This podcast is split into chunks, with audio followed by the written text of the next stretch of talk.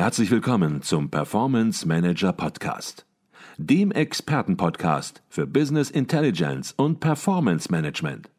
Inspirationen, Know-how und Impulse für Controller und CFOs, die noch erfolgreicher sein wollen.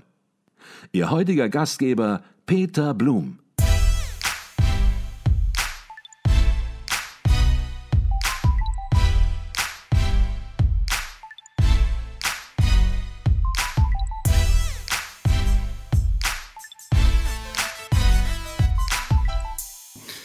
Wir werden nun auf Ihre grundsätzlichen Thesen eingehen, die Sie über das gesamte Buch sozusagen herausarbeiten. Und das sind sieben an der Zahl, wenn ich sie richtig sozusagen auch identifiziert habe. Sieben Thesen, die Sie herausgearbeitet haben, die für Sie wichtig sind, Ihrer Meinung nach, um eine Kostenrechnung zukunftsfähig zu machen. Und fangen wir beim ersten Punkt an. Ihre erste These ist, eine Kostenrechnung ist zukunftsfähig, wenn sie auf das Geschäftsmodell des Unternehmens ausgerichtet ist. Jetzt wird man grundsätzlich sagen, na klar, ist so, ist keine Neuigkeit.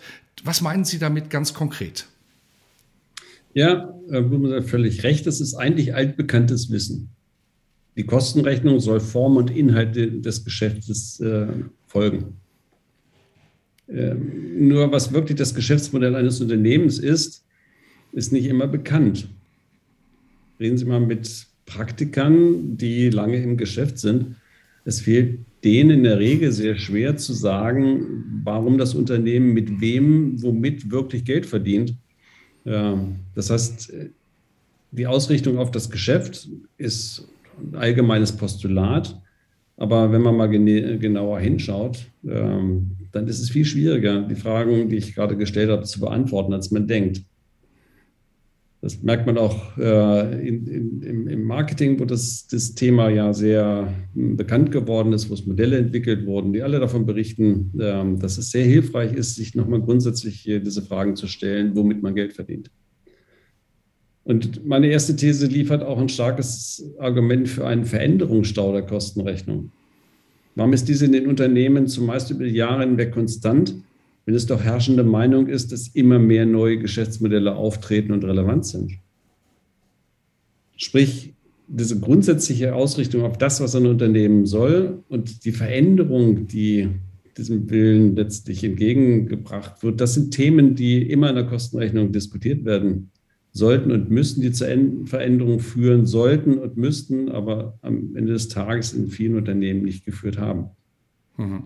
Verstehe ich das richtig, dass Sie hier natürlich auch nochmal betonen wollen und zum Ausdruck bringen, dass es eben eine Kostenrechnung nicht von der Stange gibt. Viele meinen möglicherweise, man liest sich ein klassisches Werk durch zur Kostenrechnung und dann nimmt man die Kostenrechnung und implementiert sie so im Unternehmen. Nein, das ist nicht so. Jedes Unternehmen muss sich über seine Kostenrechnung, über seine Ausgestaltung der Kostenrechnung ganz speziell Gedanken machen und diese Kostenrechnung eben auf das Geschäftsmodell, was man natürlich zunächst mal verstehen muss, entsprechend anpassen.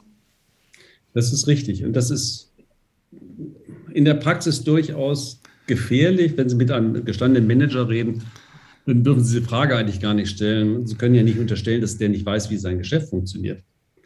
Wenn Sie ein bisschen Zeit dann kriegen zu fragen, äh, werden die Leute typischerweise verwirrt, weil sie Fragen stellen, die nicht im Kopf sind. Im Sinne, was gibt es denn im Detail wirklich für Veränderungen? Wie, wie sieht die Konkurrenz im Detail aus? Wie entwickeln sich die Märkte? Was ist das, was die Märkte jetzt treibt? Was es vor, 100, äh, vor, vor zehn Jahren getrieben hat? Also sie, sie fragen viel äh, spezifischer, als dann Antworten kommen. Und das sind genau die Themen, äh, wo wir in der Kostenrechnung sehen müssen, decken wir eigentlich noch die, die hauptsächlichen Schwerpunkte ab. In einem Lehrbuch steht typischerweise ein Maschinenbauunternehmen ja, wir haben eine viel stärkere Bedeutung von Dienstleistungen mittlerweile. Mhm. Womit wir schon bei Ihrer zweiten These sind, in der Sie sagen, dass eine Kostenrechnung zukunftsfähig ist, wenn ja, sie sich ändernde Kostenschwerpunkte berücksichtigt. Und ich habe das gerade so verstanden, dass Sie ja schon darauf hingewiesen haben, dass die klassische Kostenrechnung sehr sachleistungsorientiert wäre, sachleistungsproduktionsorientiert, während wir natürlich heute selbst bei Produktions-, bei Sachleistungen auch immer ein Dienstleistungspaket darum herum haben und auf der anderen Seite es natürlich auch Unternehmen gibt, die rein im Dienstleistungsbereich unterwegs sind das immer stärker wird und dass da die Kostenrechnung möglicherweise nicht ausreichend darauf ausgerichtet ist? Typische Lehrbücher unterstellen wirklich ein Maschinenbauunternehmen. Sprich, das hat einen Fertigungsbereich, einen Beschaffungsbereich, einen Absatzbereich. Und die Komplexität, äh, die betrachtet wird, ist wesentlich eine Produktionskomplexität. Das heißt, die anderen Bereiche nehmen entweder das ab, was da produziert wird, oder liefern die äh, Materialien. Die Komplexität wird aber durch die Produktion bestimmt. Diese Produktion ist gut messbar und ich habe Verfahren, das auch sehr sauber abzubilden. Die Maschinen liefern viele Ausgangsdaten, Einsatzzeiten. Ich habe eine Maschinenstundensatzrechnung und ähnliche Themen. Ich rede mit Ingenieuren über die, äh, die Kostenentstehung, die wissen ganz viel über die Produktion. Ähm, und die Dienstleistungen, die noch erbracht werden müssen, interessieren mich eigentlich nicht, sind auch nicht so wichtig. Wenn man bedenkt, wie viel allein Transportprozesse äh, in einer Wertschöpfungskette anfallen, dann sind das deutlich mehr als Produktionsprozesse. Die werden aber in der Regel nicht gesondert erfasst, sondern dann zugeschlagen über die Produktionskosten. Und die Ingenieure finden Maschinen auch spannender als Logistikprozesse. Und Fertigungsarbeiter werden besser bezahlt als Logistiker. Also sprich, diese Sachleistungsproduktion steht total im Fokus. Ein wesentlicher Teil der handelt davon.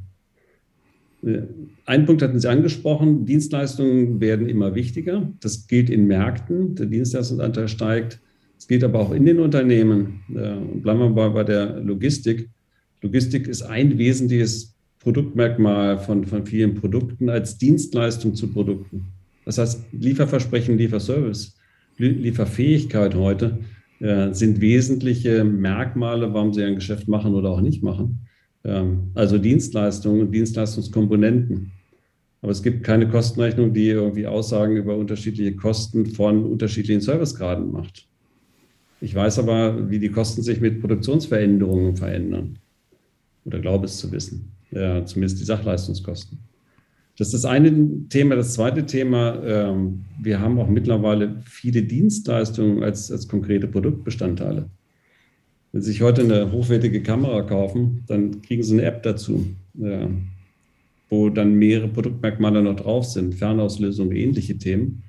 Ja, wie kalkulieren Sie denn jetzt so eine App? Ist das ein eigenes Produkt? Ist das ein Produktmerkmal? Ja, also wenn man genauer reinschaut, kommt man auf Bereiche, die die Kostenrechnung bislang überhaupt nicht betrachtet hat, die aber für die Wettbewerbsfähigkeit zentral bedeutsam sind. Mhm.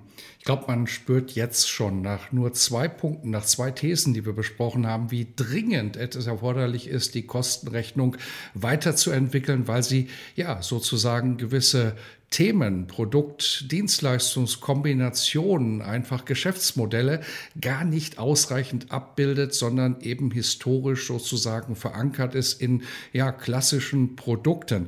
Und wenn man glaubt, das war schon, dann kommen wir zur dritten These, zum dritten Punkt, in dem sie ja sozusagen die Produktdifferenzierung, die ja noch hinzukommt, die unterschiedlichen Produktvarianten, die Sie schon eben angesprochen haben, adressieren und sagen, eine Kostenrechnung ist zukunftsfähig, wenn sie der Individualisierung der Produkte gerecht wird. Was sind da Ihre wesentlichen Findings? Das ist fast ein Lieblingsthema von mir und auch ein Ansatzpunkt, ähm, wenn man die Qualität einer Kostenrechnung äh, beurteilen will in einem Unternehmen. Das Thema Varianten. Das Thema Varianten war mal vor 20 Jahren äh, sehr in der, in der Diskussion. Ist das wieder etwas abgeebbt, aber nicht, weil man äh, das jetzt besser kalkuliert. Ähm, wenn Sie in Unternehmen reingehen, finden Sie typischerweise die Situation, ähm, dass Sie nur abweichende Einzelkosten und vielleicht noch, wenn es gut läuft, äh, abweichende variable Gemeinkosten, also sowas wie längere Fertigungszeiten, einer Variante zurechnen. Alles andere bleibt gleich. Also variantenbezogene Gemeinkosten wie Rüstkosten oder Thema Obsoleszenzbestände. Äh, das heißt, sie fertigen für einen Kunden was Spezifisches, machen größeres los und dann bleibt noch ein Teil liegen, äh, werden in der Kostenrechnung nicht berücksichtigt. Also ich kenne extrem wenig Beispiele, wo diese Aussage nicht trifft. Das ist absolut typisch. Varianten werden falsch, sehr ungenau kalkuliert. Und das heißt, wenn Sie Varianten zu wenig Kosten zurechnen, dann äh, rechnen Sie den Basisprodukten zu viel Kosten zu. Das heißt, Sie machen Ihre Basisprodukte teurer. Äh, das heißt, dass die eine schlechtere Wettbewerbsfähigkeit haben. Sprich, Sie unterstützen eine Entwicklung in Varianten, wobei Sie darüber vernachlässigen, dass eigentlich Ihre Basis das Geld verdient. Also das, das ist das Thema äh, Varianten, wo man sehr schön zeigen kann, wie schlecht die Kostenrechnung in vielen Unternehmen ist. Das ähnliche Thema gibt es bei, bei Kundenerfolgen. Ja. Also Kundenerfolgsrechnungen haben mittlerweile die meisten Unternehmen.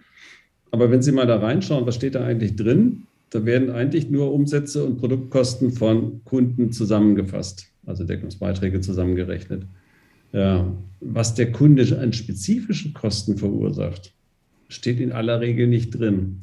Und das weiß man auch ganz häufig nicht.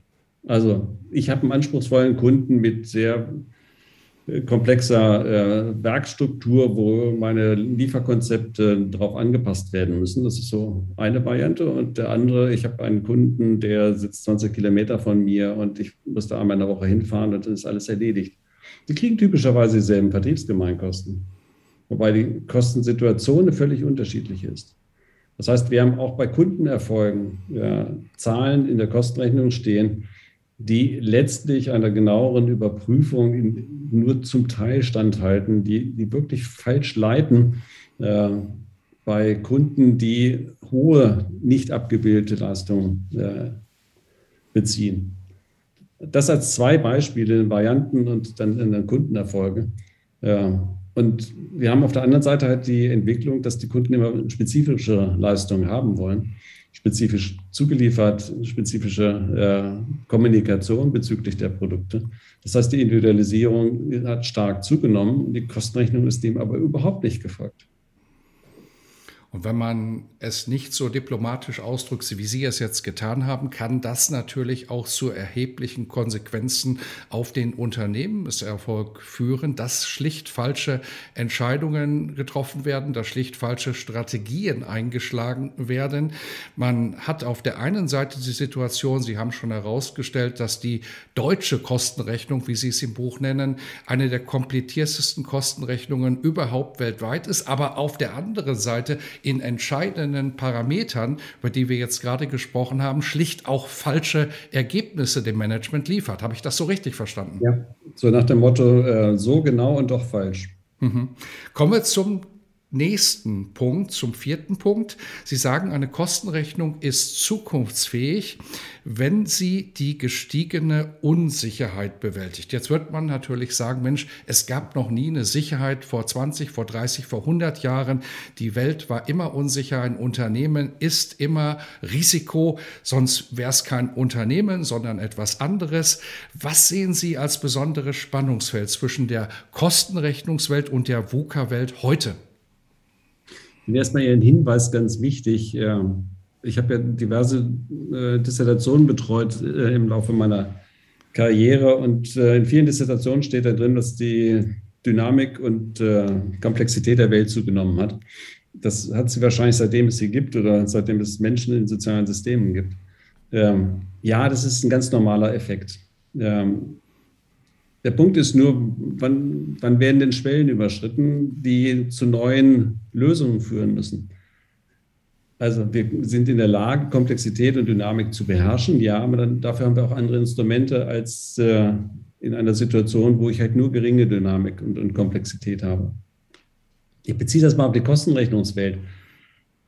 In der Kostenrechnungswelt lieben wir es, stabile Kostenfunktionen zu haben. Sie treffen auf Unternehmen, die seit 20 Jahren dieselbe Kostenspaltung machen. Ja, keine Veränderung. Und die auch ein hohes Normalisierungsstreben haben. Also Ausreißer nicht einbeziehen wollen, Sonderfälle aussondern äh, wollen, also den Normalzustand lieben. So ist die Kostenrechnung äh, ausgeprägt, das ist stabil, das ist der betriebsübliche normale Prozess. In einer Welt, die sich nicht stark verändert, ist das völlig richtig.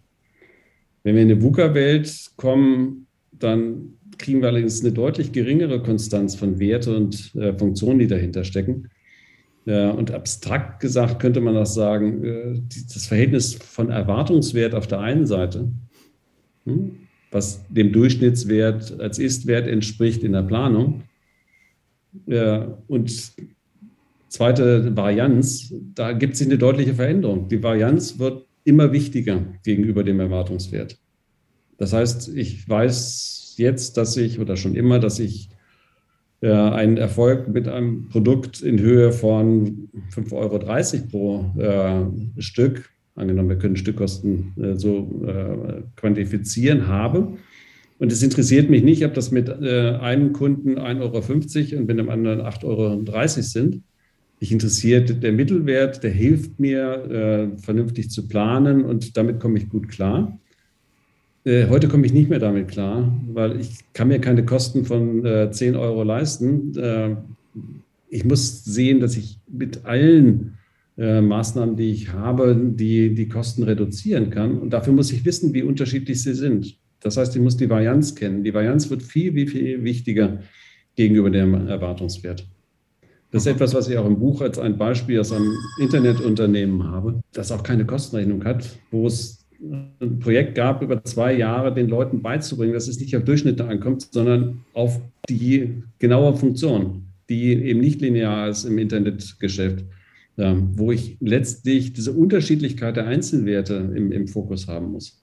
Und das hat die Kostenrechnung überhaupt nicht. Wir machen Durchschnitte und die Durchschnitte werden immer weniger aussagefähig und sie verdecken ganz, ganz viel. Mhm. Und die VUCA-Welt, die führt uns natürlich auch in ihre nächste These rein, in der sie sagen, die Steuerung in einem Unternehmen hat sich verändert. Es darf keine Planungsbürokratie mehr geben, weil die macht keinen Sinn mehr. Führungsstrukturen ändern sich, Agilität steht im Vordergrund und auch darauf muss sich die Kostenrechnung einstellen. Also Ihre These, eine Kostenrechnung ist zukunftsfähig, wenn sie sich an Veränderungen der Steuerung anpasst. Vielleicht können Sie das noch mal konkretisieren, vielleicht auch so ein bisschen in Richtung der Rolle des Controllers als Businesspartner des Managements. Gerne. Wir sind letztlich in vielen Unternehmen gewohnt, dass wir sehr systematisch äh, planen. Die Budgetierung ist aufwendig. Viele Leute sind beteiligt. Äh, ich mache das einmal im Jahr und dann gucke ich im folgenden Jahr, ob ich meine Pläne äh, einhalte und no surprise. Also es geht darum, das Vorgeplante wirklich zu realisieren. Das ist einem Kontext, wo es einigermaßen beherrschbares Wissen gibt, völlig richtig. Und es war auch wirklich erfolgreich. Wir kriegen es insbesondere, das hat in der IT äh, begonnen, äh, jetzt aber mit, dass das nicht mehr geht, dass sich viele Dinge zu schnell verändern, dass mir das Wissen fehlt, wenn, wenn ich Brüche in, in, in äh, Entwicklungen habe. Das heißt, was ich mache, ist letztlich anders zu führen. Ich mache nicht mehr eine Jahresplanung und korrigiere die dann oder müsste die korrigieren, sondern ich mache so einen Rahmen und fülle diesen Rahmen sukzessiv aus. Also bei IT dieses Modell Scrum, wo ich dann eben die Experten an einen Tisch setze, wo ich letztlich sehr kurzfristig überprüfe, was da rausgekommen ist, sehr schnell äh, Dinge, die nicht erfolgreich sind, ausschließe. Also eine ganz andere Art. Ich habe agile Teams, äh, die letztlich diese Prozesse vorantreiben. Ich habe kein Projekt mehr, was ich durchplane, sondern ich mache das eben agil in mehreren Schritten sehr zeitnah. Die Kostenrechnung war auf Büro, diese bürokratische Budgetierung ausgerichtet. Die Kostenrechnung in, für solche agilen Themen ist überhaupt nicht geeignet, weil sie setzt voraus, dass ich weiß, wie das Geschäft da funktioniert, aber das weiß ich erstmal gar nicht. Weil was das Geschäft ist, wird ja äh, konkretisiert sich erst im, im, im, im äh, Fortschritt letztlich seiner Bearbeitung. Das heißt, was ich brauche, ist Know-how was un unterschiedliche äh, Möglichkeiten wohl für unterschiedliche Kosten haben werden, zumindest die großen, äh, Größenordnung. Jemand, der diese finanzielle Perspektive mitführt und pflegt und aufpasst darauf. Aber ich brauche nicht diejenigen, die ein komplexes Abrechnungssystem haben, weil das gibt es für solche Projekte, wo ich agil steuere, nicht.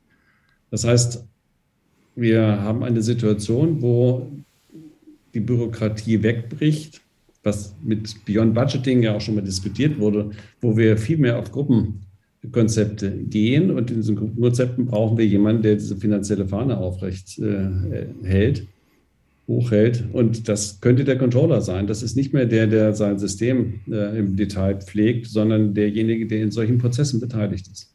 Mhm.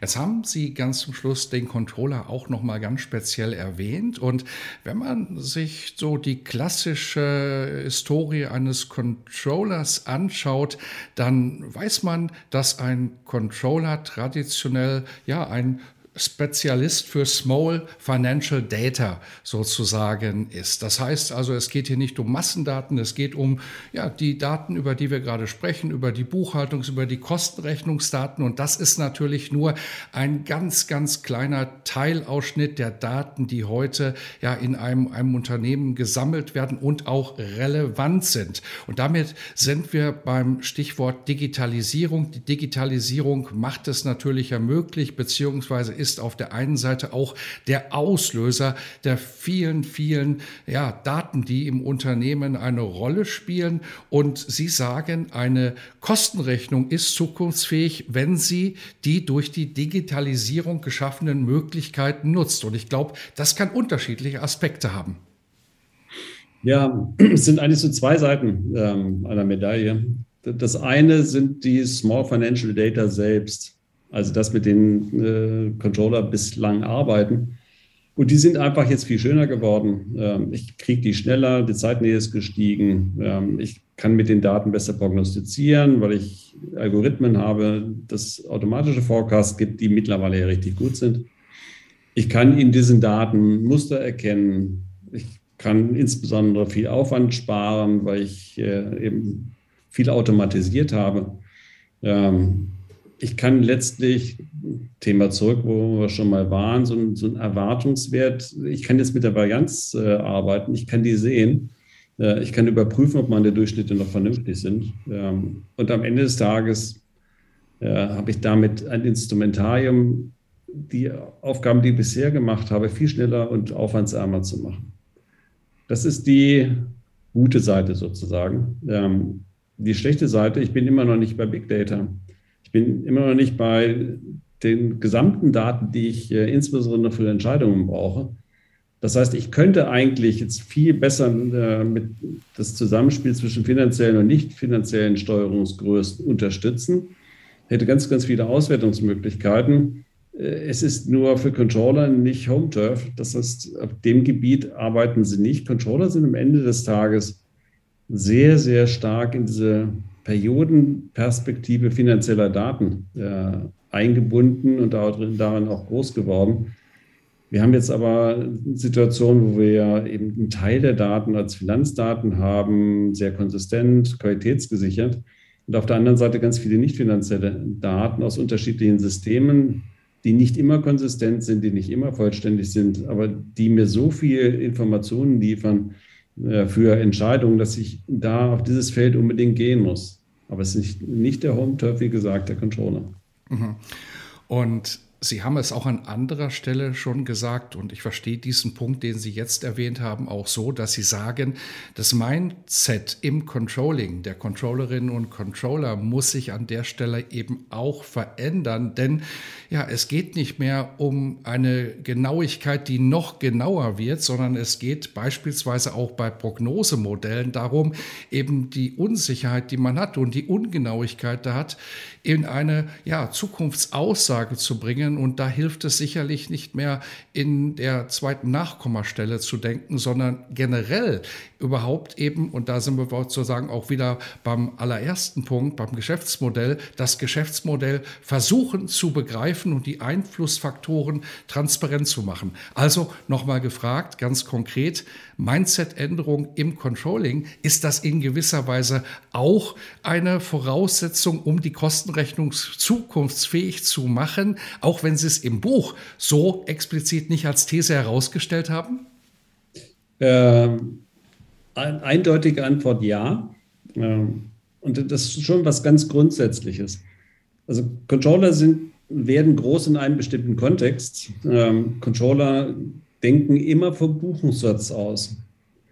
Und so ein Buchungssatz, wir kommen ja vielleicht noch zu S4 HANA, das ist, da wird es ja nochmal ganz komfortabel, aber es ist genau derselbe Punkt.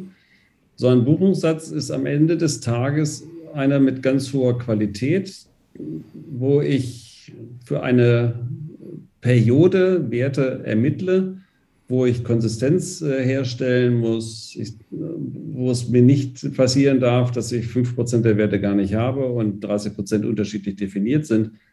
Also wo ich letztlich eine bestimmte Perspektive ja mit der Muttermilch aufgesogen habe. Und diese Perspektive ist für viele Dinge ganz wichtig. Ähm, ja klar, ich, ich muss für die externe Rechnungslegung Daten liefern. das ist völlig naheliegend. Ich habe bislang diese Periodenrechnung, diese Budgets, wo ich, wo ich das machen muss, da brauche ich das alles dafür. Für Entscheidungen im Sinne von, wie kann ich mein, Geschäfts-, mein Geschäft verändern, wie kann ich mich anpassen äh, an Veränderungen, die draußen sind, ist das eher hinderlich, weil es Dinge ausschließt, nämlich alle Daten, die nicht komplett sind, die nicht aufeinander abgestimmt sind, äh, zumindest nicht vollständig, äh, die weit über das Thema Perioden hinausgehen. Prozessdaten ist, ist diese Periodengrenze, äh, das Jahr ist, ist fremd. Das steht da zwar als Merkmal drin, hat aber keine Bedeutung. Das ist ein Merkmal von vielen anderen. Das heißt, es ist eine ganz andere Denkweise. Wenn ich Entscheidungen fundiere, denke ich nicht periodisch, sondern ich denke problembezogen. Und diese Probleme sind normalerweise nicht in einzelnen Perioden aufgehängt, sondern äh, sind, betreffen mehrere Perioden. Das heißt, ich muss anders an das Thema herangehen. Äh, ich darf nicht vom Buchungssatz und der Qualität ausgehen, sondern ich muss schauen, was ich für ein Problem brauche. Ich werde Prozessmuster erkennen, äh, die ich früher noch nie angeguckt habe, wo ich merke, wie unterschiedliche Prozessmuster es gibt und wie unterschiedlich teuer die dann sind, äh, wo ich nicht jeden Einzelprozess mit, mit einbeziehe, muss ich auch gar nicht. Ich denke vorher schon sehr, sehr viel, was sich verändern muss.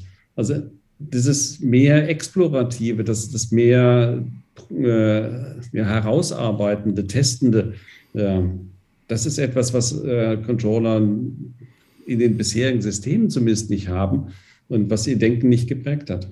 Mhm.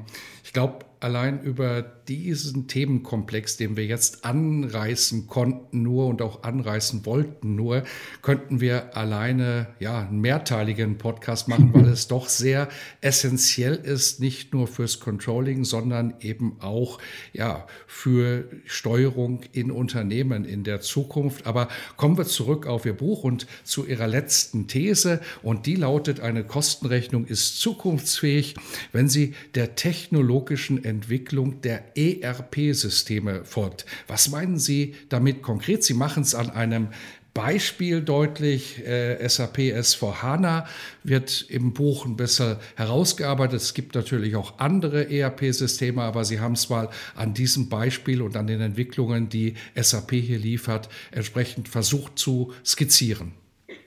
Ja, ähm, ich kann das deshalb tun, weil mein Buch ja von deutscher Kostenrechnung handelt und äh, im deutschsprachigen Raum, also deutsche Kostenrechnung als Synonym für Kostenrechnung in deutschsprachigen Ländern. Äh, und in deutschsprachigen Ländern ist SAP halt sehr, sehr weit verbreitet, eigentlich der Standard. Und insofern muss ich mir die anderen nicht anschauen. Also ich kenne auch äh, Oracle zum Beispiel. Das ist aber amerikanische Prägung. Das heißt, es ist nicht eine, eine Kostenrechnung, es gibt keine Kostenstellen oder so gut wie keine Kostenstellen. Also bleiben wir mal im, im SAP-Kontext. Da muss ich jetzt wechseln von R3 auf S4, ähm, weil die technologische Entwicklung so ist und weil R3 dann irgendwann nicht mehr gepflegt wird. Ähm, das ist so der, der operative Handlungszwang. Auf der anderen Seite ist S4 etwas, was technologisch jetzt deutlich weiterentwickelt ist, wo ich in dem System der Finanzdaten sehr große Vorteile habe. Äh, die Inkonsistenzen sind dann nicht mehr vorhanden. Ich habe Realtime-Auswertbarkeit. Ich kann auf Einzeldaten zugreifen. Ich muss Berichte nicht vordefinieren, sondern kann es sehr flexibel anders äh, bezogen machen, weil ich unverdichtet idealerweise zumindest speichere. Ja, also es bietet diverse Vorteile. Ja, und Unternehmen sollten jetzt sehr genau überlegen, ja, wann sie diesen Wechsel machen, wie weit sie äh, ihr System verändern und insbesondere diesen notwendigen Veränderungsprozess, oder, dem sie nicht ausweichen können, dafür nutzen, nochmal sehr grundsätzlich alles auf, die, äh, auf den Prüfstand zu stellen. Also die Veränderung, die in der Vergangenheit nicht erfolgt ist, jetzt wirklich konzeptionell vorzubereiten und dann auch wirklich zu tun.